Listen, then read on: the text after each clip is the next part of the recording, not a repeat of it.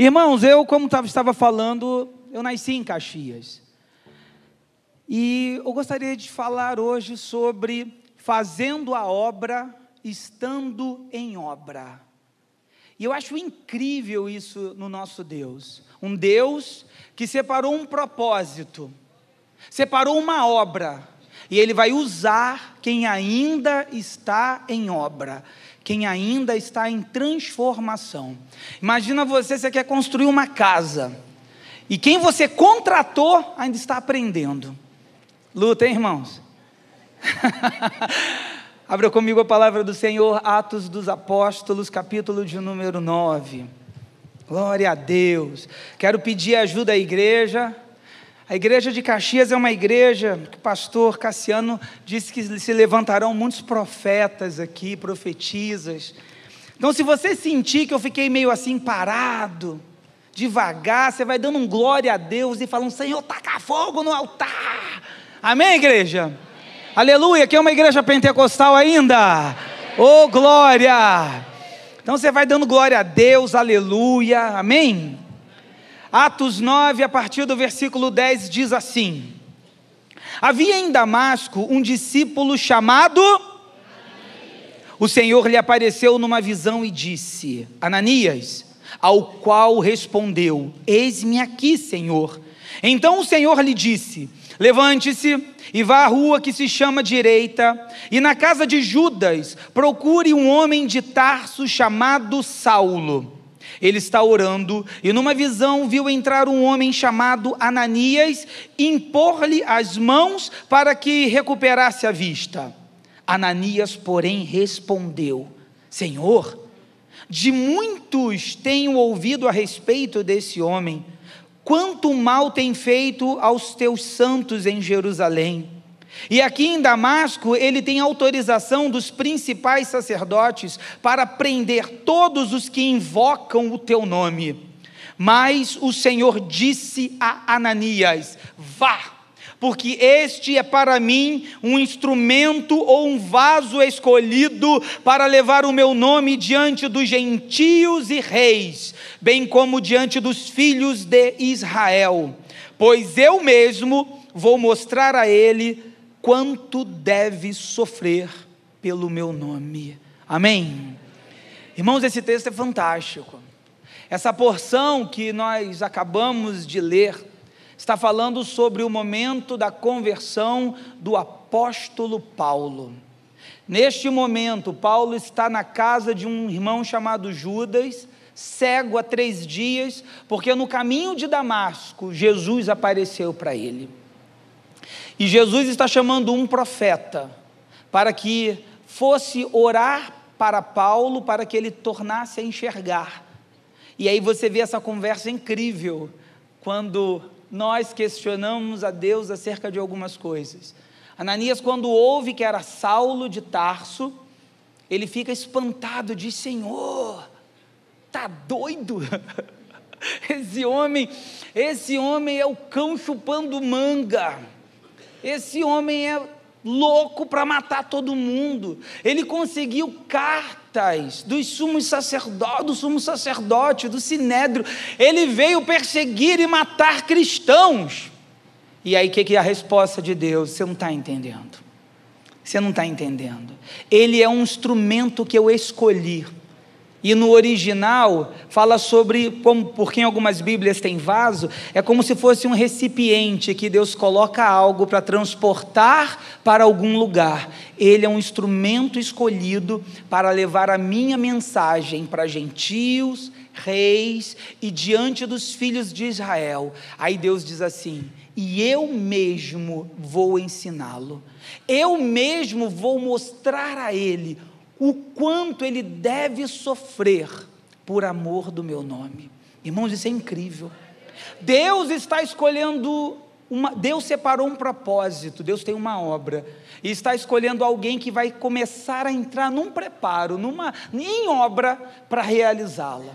Quando nós lemos esse texto, e agora buscando um pouco mais de entendimento, o apóstolo Paulo foi um dos, um dos propagadores do cristianismo talvez um dos mais influentes. do Novo Testamento, dos 27 inscritos, ele 13 é de Paulo. Dois a gente pode pensar assim. Podemos pensar assim: Hebreus talvez seja de uma escola paulina, embora não saibamos o autor. Quando você lê Atos dos Apóstolos, só fala de quem Atos? Lucas está escrevendo e falando de Paulo. Paulo influencia a igreja. Paulo foi um homem, um apóstolo que Jesus separou para fazer uma grande obra. Só que ele era um perseguidor. Saulo, ele perseguia os discípulos de Jesus no seu início. E ele acreditava que perseguir os discípulos de Jesus como um animal selvagem, ele estaria fazendo a vontade de Deus. Paulo vai dizer assim, Atos 26, versículo 10 ao 11: Encerrei muitos dos santos nas prisões, e quando os matavam, eu dava o meu voto contra eles, e castigando-os muitas vezes por todas as sinagogas, os obriguei a blasfemar. Paulo era terrível, irmãos. Paulo invadia, capturava, falava, nega Jesus. Não quero que você confesse, fala mal desse Jesus, manda matar, chicoteia, arrasta essa mulher para a prisão. Paulo era esse, irmãos. E ainda assim, Deus o escolheu. Você consegue pensar nisso? Deus escolheu um perseguidor. Paulo era um lobo que Deus converteu. Paulo era um homem terrível que ninguém acreditava que pudesse um dia falar do amor de Jesus e Deus o alcança. Eu fico pensando, irmãos, que coisa esquisita. Você vê um lobo do lado de uma ovelha protegendo a ovelha. Quando você vê uma das promessas, quando Jacó profetiza sobre a vida dos filhos que formariam tribos, as doze tribos, no capítulo 49, no versículo 27 de Gênesis, ele vai lançar uma profecia para Benjamim. E ele diz assim para Benjamim: Benjamim, você é um lobo que despedaça. Pela manhã devora a presa e à tarde reparte os despojos. Benjamim era um lobo. E Paulo é de que tribo? Paulo é da tribo de Benjamim, porque Paulo era um judeu da tribo de Benjamim, circuncidado ao oitavo dia. Porém, tinha cidadania romana, talvez herdou do pai. Paulo era um lobo que despedaçava. O seu nome Saulo, porque vem da origem de Saul. Saul também é da tribo de Benjamim. Então esse lobo que perseguia as igrejas, que perseguia os servos de Deus, que destroçava, ele agora está protegendo, porque só Deus tem poder para mudar a natureza do homem, só o Espírito Santo de Deus tem poder. Então nós não podemos ficar igual o profeta Ananias, achando que Deus olha conforme olhamos. O Senhor tem poder de mudar pessoas. Não desista de pregar, não desista de falar, porque Deus é poderoso. Deus escolheu esse homem para fazer a sua obra. E é interessante que daqui a pouco nós vamos falar um pouco da experiência de Paulo, por ele ter, ter uma educação privilegiada. Ele foi educado aos pés de Gamaliel, que era erudito, neto do grande Riléu, que era um rabino respeitado. Então, Paulo teve toda uma educação privilegiada, poliglota, falava facilmente o aramaico Paulo era um homem cheio de conhecimento, mas ainda assim, Deus começou a prepará-lo, porque o conhecimento humano é uma coisa, a sabedoria de Deus é outra diferente. Oh glória!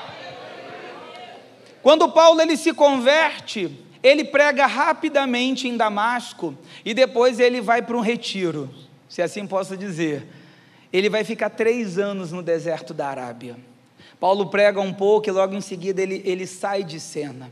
Tem uma diferença quando você está lendo a Bíblia, meus irmãos. Atos, capítulo de número 9, no versículo 19 é em um tempo, o versículo 20 é três anos depois. Aonde você sabe disso, pastor? Gálatas 1, versículo de número 17. Paulo vai estar dizendo como foi a sua conversão. Quando ele se converte, quando ele então, Ananias ora por ele, ele fica um tempo, mas ele vai ter uma experiência íntima com Jesus. Ele vai aprender do próprio Cristo. Ele começa esse homem que Deus está fazendo uma obra agora na vida dele para que ele realize uma obra que Deus separou, ele começa a aprender. Mas o que me chama a atenção, irmãos, que apesar desses três anos que Paulo passou, Paulo ainda não estava preparado. Porque quando ele volta, ele retorna dos três anos, ele volta para Damasco. Mas Paulo, ele mudou a forma de pensar mas ele precisava mudar alguns hábitos, personalidade. Sabe algumas pessoas que é um pouquinho pavio curto? Você conhece pessoas assim, só olhando para mim, irmãos? Pavio curto, impaciente. Paulo era assim, irmãos. Talvez o conhecimento que ele tinha, ele começou meio que a arranjar um tumulto. Ele volta, o pessoal começa a perseguir ele, e os discípulos dele, em Atos 9, 25, tiveram que descer ele pela muralha à noite, escondido dentro de um cesto, que queriam matar Paulo. Paulo estava desafiando. Você conhece aquele primeiro amor, aqueles crentes do primeiro amor? Que fala assim: você é um endemoniado, filho do Satanás, tu vai para o inferno. Paulo acho que estava acelerado, irmãos, e o povo estava querendo pegar ele. E aí ele sai, vai para Jerusalém. Ele fala assim: agora eu quero ver os apóstolos. Quando os apóstolos souberam disso, ninguém queria receber Paulo. Por que, que eles pensaram? Está armando, isso é lobo, isso é lobo, gente. Isso não se converteu nada. Eu lembro quando eu me converti, cheguei aqui na igreja, irmãos. Ninguém acreditava, não, irmão. Não, quem foi assim? Você vinha para a igreja, tu vai, tu está na igreja. Eu tinha uma Bíblia que eu acho que era desse tamanho era o zero zero crente. Eu botava no bolso e ia embora. Chegava aqui na igreja, abri. Eu conseguia enxergar naquela época uma letra micro. E era assim, irmãos. Ninguém recebe Paulo. Mas aí surgiu um homem na Bíblia, um tal de Barnabé. Vocês conhecem Barnabé? Ele também é conhecido como filho da consolação, um homem manso, um homem bom. E esse homem começa a falar assim: não, eu vi a conversão dele, ele mudou, ele é de Deus agora. E aí Paulo começa a ser enturmado, mas ainda assim, irmãos, Paulo precisava mudar o jeito dele. Quando nós nos convertemos a Jesus, estamos vindo para Jesus, você tem aquele primeiro impacto. Mas Deus precisa tratar. Isaías fala algo interessante. Isaías 49, versículo 2, ele fala assim, ó. Vê se não parece com Paulo. Ele fez da minha boca uma espada afiada. Na sombra da sua mão ele me escondeu. Ele me tornou uma flecha polida e escondeu-me na sua aljava. Aljava é aquele negócio, você bota aqui, já viu? Os Vingadores, que ele tem aquele arqueiro que ele coloca aqui. A aljava é aquela mochilinha que você guarda a flecha. Por quê? Porque Paulo era uma espada afiada com a palavra, ele falava mesmo. Só que Paulo precisava ser tratado. Uma flecha, irmãos, a haste de madeira, ela precisa ser retinha. Para quê? Para quando o arqueiro lançar, ela não pode ter ficado cheia de variações, senão ela não alcança o objetivo. Então pensa comigo, Deus precisou tratar Paulo, que no início da sua conversão, depois dos três anos, ele estava muito, ele começou a discutir com os gregos, e como ele foi criado aos pés de Gamaliel, ele, ah, você, você conhece é, Pitágoras, Aristóteles, Sócrates, Paulo estava dando uma lavada, e grego gostava de, dessas coisas, da filosofia, os homens também queriam matar, Paulo estava causando um tumulto na Judéia, na Galileia, na, em Samaria. Tá, a igreja já estava um problema por causa de Paulo, irmãos. Imagina o pastor dando trabalho. E Deus tinha que tratar Paulo. Essa flecha tinha que ser polida. Imagina, quando você se converte, a primeira coisa que eu penso na minha cabeça, você que vai ser a haste da flecha, Deus ele tem que passar uma lixa em você, não tem? Passar uma lixa grossa. Tem que tirar, você se converteu, mas tem que tirar os palavrões, tem que tirar algumas formas inadequadas de agir, Tem que mudar aquele time que você torcia, que não está dando muito certo, entendeu, irmão?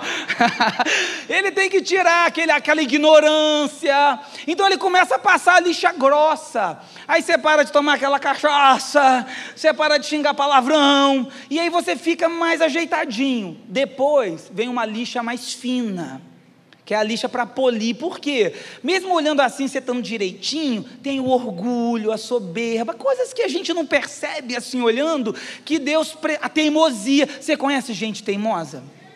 Ih, irmão, tem uns crentes teimosos. Tem um crente, tem crente que não tem o que fazer, que ele quer validar a opinião dele e diz assim: Deus falou comigo. Aí eu falo, falou, irmão, se o chefe falou, não posso falar mais nada, não é verdade? Então, irmãos, Deus precisou. E é tão interessante que Paulo está causando um tumulto pelas igrejas, que o próprio Deus falou com Paulo: Paulo vai embora de Jerusalém. E como é que você sabe disso? Atos capítulo 22, versículo 18 em diante. Paulo vai estar, está sendo preso, ele, está, ele foi preso, ele está fazendo uma defesa, e ele vai rememorar esse episódio em que o próprio Deus havia dito a ele: Paulo, vai embora de Jerusalém, porque eles não vão te ouvir. E você sabe o que, é que Paulo fez? Não ouviu Deus. Imagina você na obra de Deus não tem sensibilidade para o Espírito Santo. E aí Paulo começou a argumentar, é lindo você ler isso ele dizendo, ele falou assim: Deus, você não lembra quando apedrejaram Estevão? Eu estava lá. Deus, eu sou capaz. Deus, eu sou muito bom. Deus, a igreja de Caxias não pode ficar sem mim, Deus. Se eu for embora, a igreja fica vazia. E você sabe o que Deus respondeu para ele, versículo 21 de Atos 22? Vai embora, Paulo. Vai. Porque eu hei de te enviar para longe, para os gentios. E Paulo foi. Não foi, irmãos. Aí sabe o que, aconteceu? Deus botou no coração dos membros da igreja, oh, coisa triste. A Bíblia diz em Atos 9,30 que os irmãos pegaram Paulo. Pensa, pensa eu estou aqui pregando, a igreja se levanta e fala assim: Pastor Fabiano, você é de Nova Iguaçu, né, filho? Vem cá, passa o Nova Iguaçu, Caxias aqui embaixo. O pessoal da igreja pegou Paulo, levou Paulo até Cesareia, colocou ele no navio e mandou ele para Tarso. Sabe onde era Tarso? A casa dele. Sabe o que, eu entendo com isso? Se você não obedecer à voz de Deus, Deus te tira e manda você para casa. Na obra de Deus, meu irmão e minha irmã, eu preciso de sensibilidade à voz do Criador. Na obra de Deus, quem manda na obra é Deus, é Ele que faz, é Deus que escolhe, é Ele que manda, Deus é soberano. E se você não ouvir, ele te bota de molho, ele te manda para casa. Você pode ter o talento que for. Não, pastor, que eu sou bom pregador e falo no mistério. Olha aí, pastor. Olha, hum, hum. Irmão, não ouviu a voz de Deus para casa? Não, pastor, porque quando eu canto, ah, todo mundo gosta. Ah, não me, não me obedece? Para casa. A obra de Deus é feita por obediência a obra é dele, é Deus quem escolhe, é Deus que manda, é Deus que dá ordem. O que nós fazemos é obedecer à voz do Mestre. E Paulo teve que entender isso, irmãos. E você sabe o que? Eu acho que Paulo ficou chateado. Pegaram o Paulo, botaram num navio, ele deve ter ido embora, vão me passar um zap. Na minha época, lembra do Teletrim? Quem usou o Teletrim? Ô povo antigo, hein? Vamos eles vão ver só, a igreja vai, vão, vão implorar, Regina, para me voltar. Irmãos, aí sabe o que, é que a Bíblia diz? Atos 9, versículo 31. Assim, pois, as igrejas em toda a Judéia, Galiléia e Samaria tinham paz e eram edificadas e se multiplicavam, andando no temor do Senhor e consolação do Espírito Santo. Irmãos, a obra é de Deus. Quando você pensa que é alguma coisa, é porque você não é mais nada. Confia no Senhor e caminha com Ele, aleluia. Oh, glória! Seja sempre um dependente de Deus. Não vai nessas. Cuidado com esses tapinha na costa. Você é muito boa, minha irmã. Olha, irmã, Deus te usa no manto, hein? Tu é sapatinho de fogo. Aleluia, Cassiane vai perder para você, filha. Vou seguir, liga o ventilador e os cabelos. Ah, não, irmão. A obra é de Deus. Lembre-se sempre disso. Tenha o seu a sós com Deus. É, é, ele agora é evangelista, Ailton. Ele sempre falou para mim: tenha o seu, o seu particular com Deus. Eu nunca me esqueço disso. Eu nunca me esqueço. Eu vim da escola de profetas, irmãos. Eu não me esqueço de ter o meu a sós com Deus. Paulo vai ficar de molho dez anos. Dez anos ele vai ficar lá em Tarso. Para ele entender que quem manda é Deus. Não é do meu jeito, é do jeito de Deus. Não sou eu que mando, é Deus que manda. Ele faz como ele quer, ele usa quem ele quer.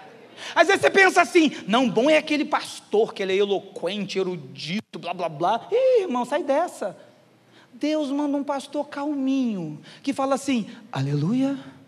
Só tem um tom. Ah, e você é transformado, edificado, batizado no Espírito Santo, porque a obra é dele.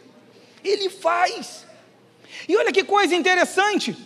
Paulo agora, irmãos, ele novamente se ele é um instrumento de Deus, que Deus escolheu, como diz o texto, que é uma espécie de um vaso, eu me lembro então de Jeremias 18. Jeremias 18 tem a visão que ele desce na casa do oleiro, ele vê o trabalho do oleiro se desmanchar em suas mãos. E o que, que Deus faz? Deus torna a fazer, irmãos. Quando Deus te resgatou, Ele começou uma obra na sua vida. Ele está trabalhando em você. Ele vai, ele vai trabalhar através de você, ele também vai trabalhar apesar de você. Deus então pega aquele barro que não ficou muito certinho e volta a amassar o barro, irmãos. Nós somos barros na mão de Deus, barros sem valor, que ele escolheu para ter uma transformação no que vai ter valor. E quando ele pega, ele molha, ele amassa, ele amassa, viu?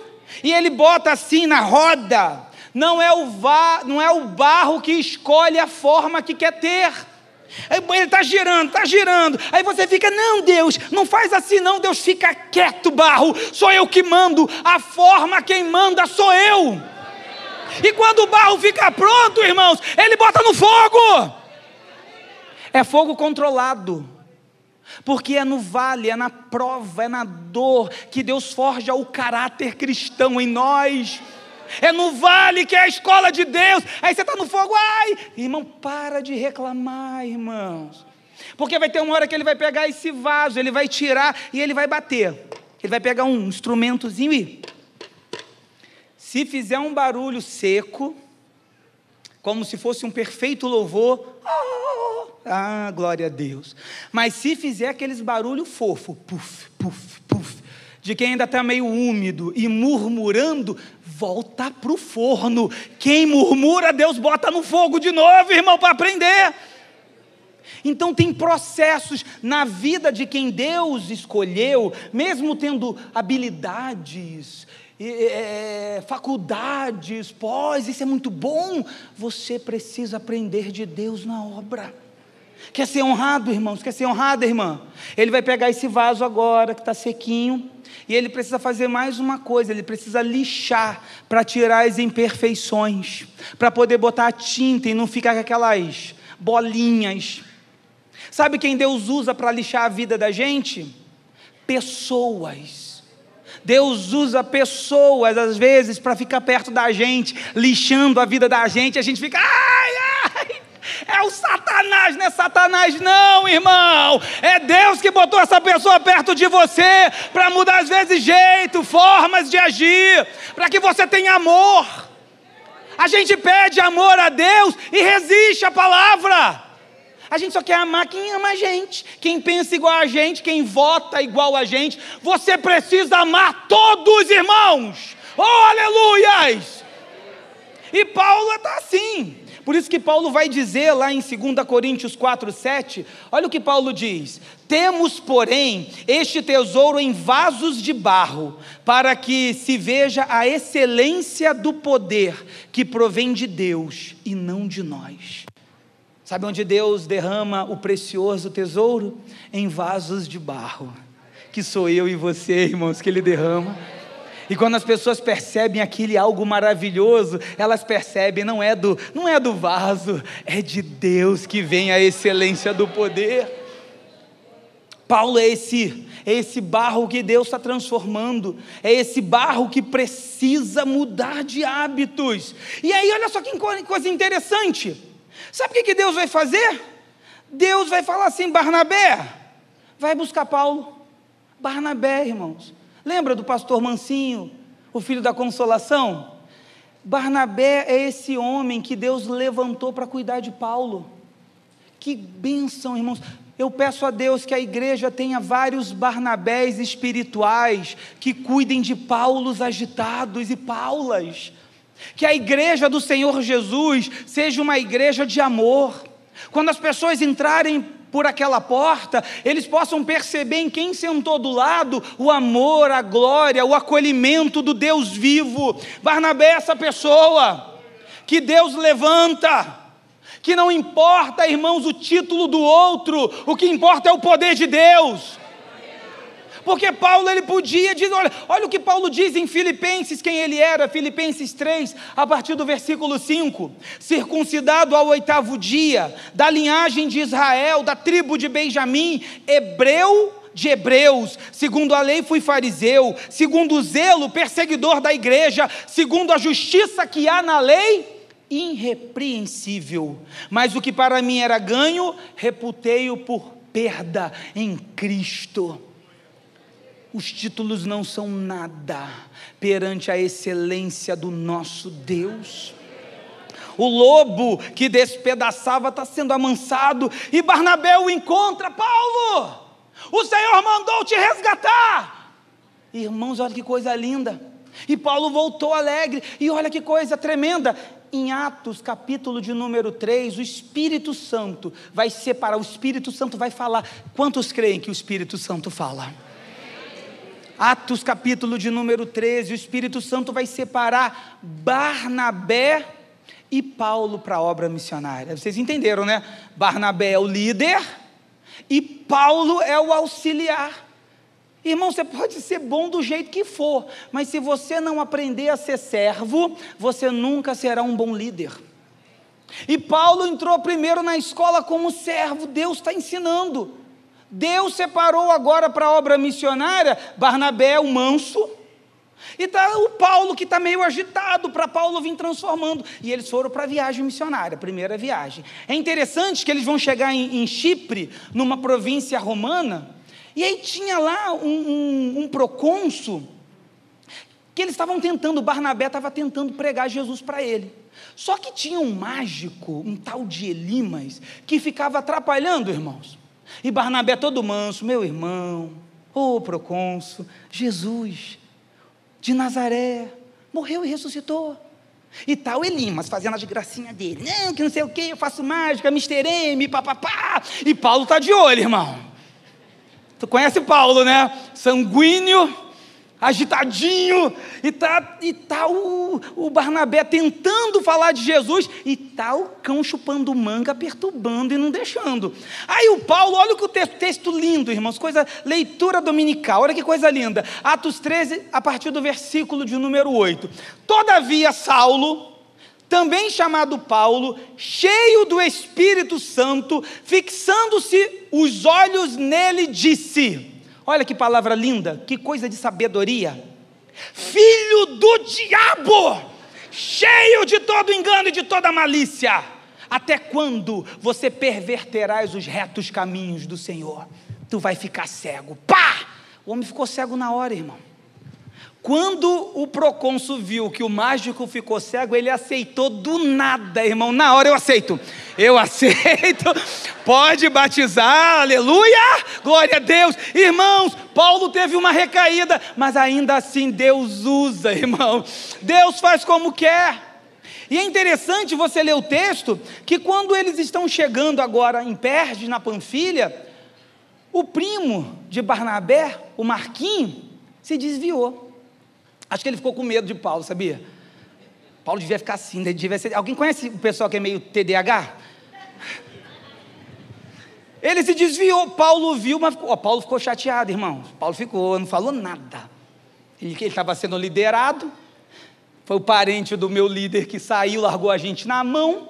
Hum. Mas aí vem a segunda viagem, e quem está liderando agora? Em Atos 15 é Paulo. Aí Paulo fala assim: Barnabé, vamos comigo, Barnabé, vamos voltar para as igrejas, vamos, vamos visitar o povo que se converteu. Aí Barnabé fala assim: Paulo, Marquinho voltou. Ele vai com a gente. Aí Paulo quer a líder. Não, Marquinho não vai não. Não vai mesmo. Paulo é um menino, é novo, teve medo, foi embora. Não, vai comigo não, Barnabé. Eu não ando com crente frouxo. Ele não. Irmãos, a Bíblia fala de forma polida, mas deve ter um vucu-vucu ali, irmãos. Um fuxico gospel apurado, vai ver que o negócio quase saiu na mão. O negócio foi tão feio que Paulo falou assim: Silas, vem comigo, pá! E Barnabé, vem primo, vamos embora. Eu, se eu fosse Barnabé, eu jogava na cara, eu jogava. Paulo, quando tu era meio doido, fui eu que fui atrás de tu lá em Tarso, tá? Ingrato, sem coração. Irmãos, e assim foi. Você vê que Deus não esconde essas coisas da obra de Deus. Mas ainda assim, irmãos, olha que coisa, pensa comigo. Paulo era muito intransigente, irmãos. Paulo estava num processo ainda de transformação. Você não pode ser tão intransigente assim na obra, irmãos. Paulo vai ver lá na frente que esse Marcos, ele vai se tornar muito proeminente no Evangelho. É ele que vai escrever o Evangelho segundo Marcos. Pedro vai narrar para ele esse evangelho. É esse mesmo Marcos que Paulo, quando está preso, vai dizer para Timóteo: Timóteo, me traz também Marcos, porque ele me é muito útil.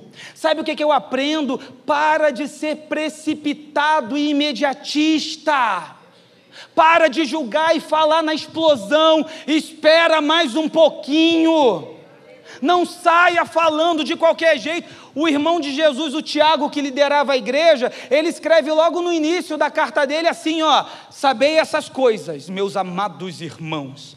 Todo homem, pois, seja pronto para ouvir, tardios para falar e tardios para se irar.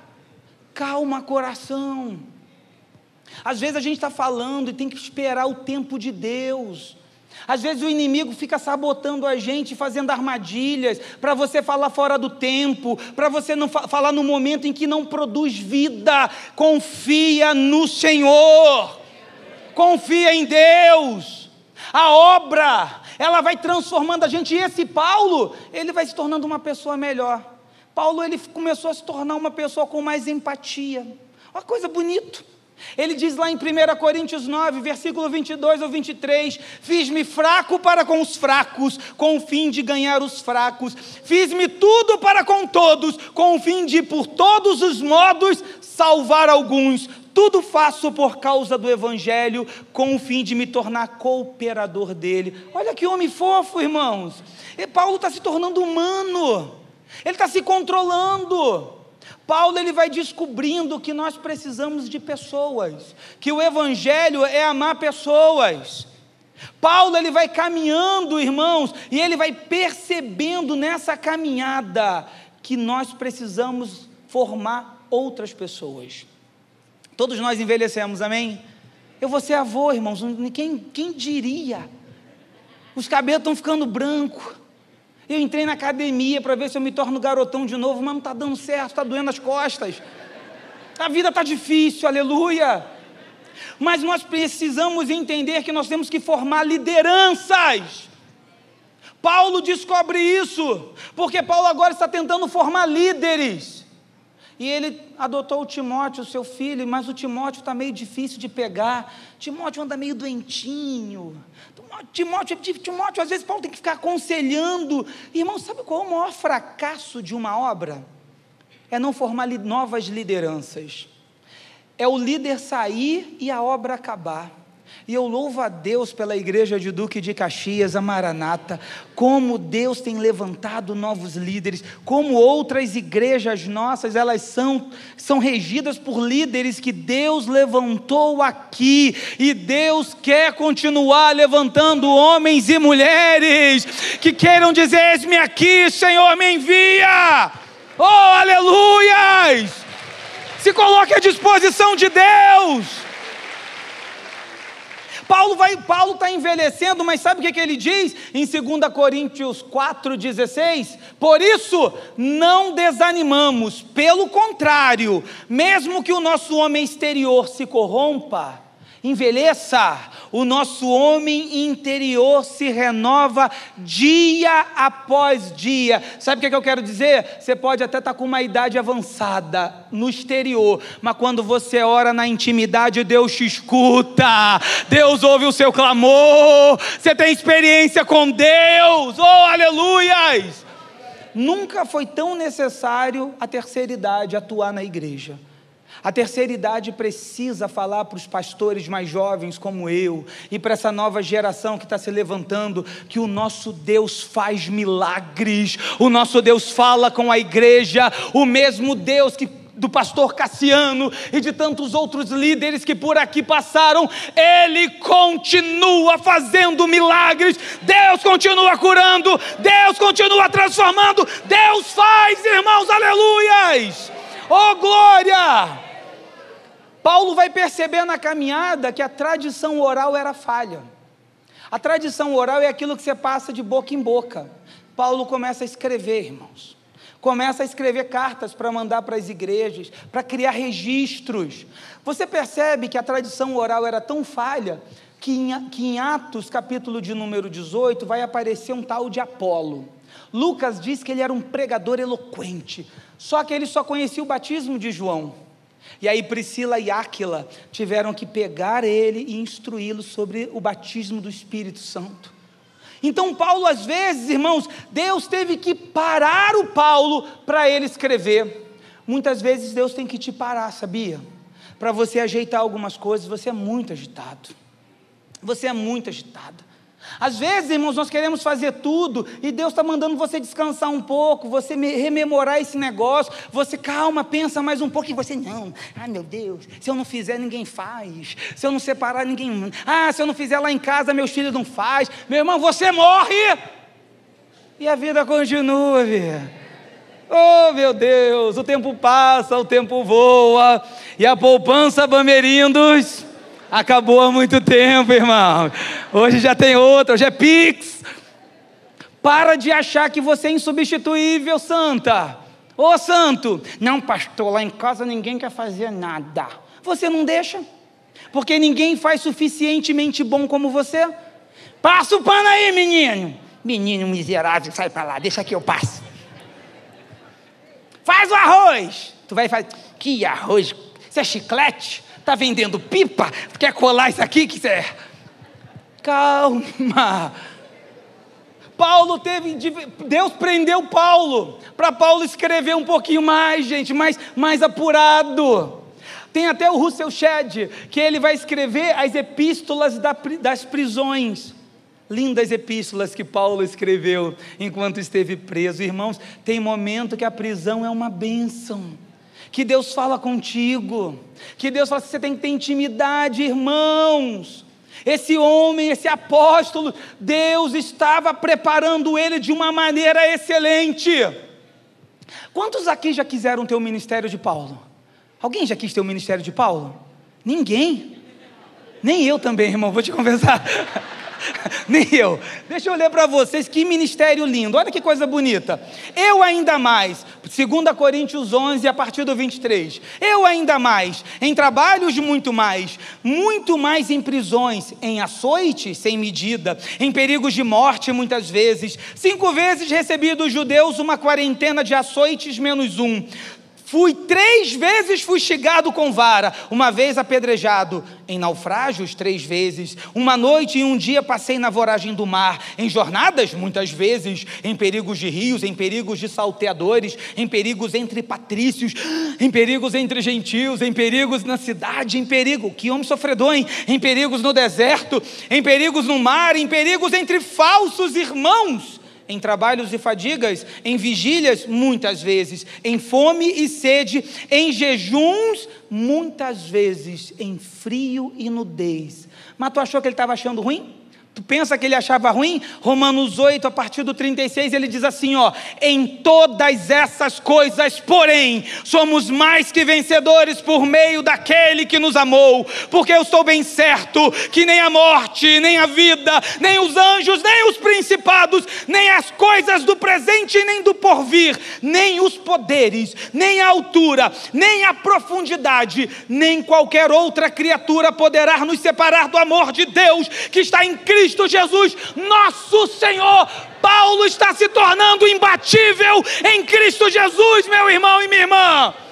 Não é porque ele conquistava tudo, não. É porque os problemas não tiravam mais Paulo do alvo, as dores não tiravam a certeza da salvação. Paulo estava ganhando experiência. Irmãos, Paulo vai escrever a última carta dele, que é a segunda carta de Paulo a Timóteo, também considerada uma epístola pastoral. Esse homem está crescendo na presença de Deus. Esse homem está cheio da experiência de Deus. Deus está transformando a obra. Por isso que é importante você se envolver na obra de Deus. A obra nos aperfeiçoa a fé. Paulo está crescendo e ele escreve a última carta. Essa última carta, que é a segunda carta de Paulo a Timóteo. Olha como ele está. Ele está preso. Escuta isso. Ele está abandonado, todos, os, todos abandonaram Paulo. Ele está condenado à morte. Mas olha que esse homem que já está com a espada no pescoço, ele vai falar três prioridades para Timóteo. Prioridade número um: avivamento. A igreja de Deus precisa avivar. A igreja de Deus precisa buscar a excelência dos dons do Espírito Santo. 2 Timóteo 1, versículo 6, Paulo diz assim: Por esta razão, pois, eu vou te admoestar para que reavives o dom de Deus que há em ti pela imposição de mãos. Paulo está dizendo: aviva o dom. No original, bota fogo no dom que Deus te deu. Para que esse negócio de ficar meia boca, se enche da presença do Espírito Santo, busca a excelência do poder. E Paulo continua no verso 7: Deus não te deu espírito de covardia, Deus não levantou covardes. Deus não levantou homens e mulheres que ficam com medo e desistem sem tentar. Ele diz: Eu te dei um espírito de amor, de poder e de moderação. Primeira coisa que Paulo está dizendo: aviva no Espírito Santo. Aviva a igreja. Venha para a igreja, mas tenha o seu culto de intimidade. Faça propósito com Deus, Deus, eu sou grato pela salvação. A segunda coisa que Paulo diz: zelo pela palavra. Sabe o que ele vai dizer sobre a palavra? Ele diz assim, ó, 2 Timóteo 4,13: Quando vieres, Trazes a capa que eu deixei em Troade, na casa de Carpo, bem como os livros e especialmente os pergaminhos. Esse homem, no corredor da morte, abandonado, esperando apenas o nome dele ser chamado para ser morto, ele não abre mão de estar do lado da palavra. Irmãos, nas escuridades da vida, lâmpada para os meus pés e luz para o meu caminho é a tua palavra. Quando você se sentir um pouco fracassado, lembre-se, Salmo 1, verso 2: Antes, o seu prazer está na lei do Senhor, e na sua lei você medita de dia e de noite. Verso 3: Pois será como árvore plantado junto a ribeiros de águas, cujas folhas não caem, cujo fruto dá na estação própria, e tudo o que você fizer, colocar a mão, se empenhar, vai prosperar, porque é a palavra. Não abra mão da palavra palavra, aleluias! Oh glória! É a palavra, é a palavra. Não largue mão da palavra. Quando seus sentimentos falharem, seja guiado pela palavra. Quando você não sentir desejo de perdoar, perdoe, porque a palavra pede para perdoar é ordem. Creia na palavra. Paulo não tem medo mais de nada, irmãos. Quando Paulo estava preso em Filipenses, ele escreve para os filipenses preso. Ele diz assim: Tanto sei estar humilhado, como também a ser honrado. De tudo e de todas as circunstâncias já tenho experiência, tanto de fartura como de fome, assim como de abundância e ter escassez. Posso todas as coisas naquele que me fortalece. Paulo está dizendo: pode vir o dia da dificuldade, mas também pode vir o dia bom, pode vir o dia do luto, mas vai vir o dia da alegria. Eu suporto todas as coisas pela palavra de Deus que me sustenta, aleluias! Oh glória! E a última coisa, ele sabia para onde ele ia. Você sabe para onde você vai quando seus olhos fecharem nessa terra? Porque ele vai, vai vir para buscar a sua igreja, mas nós podemos também ir ao encontro dele. Paulo vai dizer em 2 Timóteo 4, versículos 5 ao 7. Tu, porém, se sóbrio em todas as coisas, suporta as aflições, faze o trabalho de um evangelista e cumpre cabalmente o teu ministério. Paulo está dizendo: não desista. Você está ouvindo isso? Não desista de pregar para o teu marido, para tua esposa, para o teu filho, no teu trabalho. Não desista de ser referência. Não desista quando falar assim: todo mundo faz, mas eu não faço, porque eu pertenço ao Senhor. Oh, aleluias! Aí Paulo diz mais: quanto a mim, estou sendo já oferecido por libação. E o tempo da minha partida é chegado. Crente não morre é o tempo da partida é chegado. Deus se alegra na morte dos santos. Oh, meu irmão, Paulo diz: Ah, Jesus, viver para mim é Cristo e morrer para mim é lucro. Aleluias. Mas olha o que ele vai encerrar dizendo: Combati o bom combate, completei a carreira e guardei a fé. Esse homem é indestrutível pela palavra de Deus.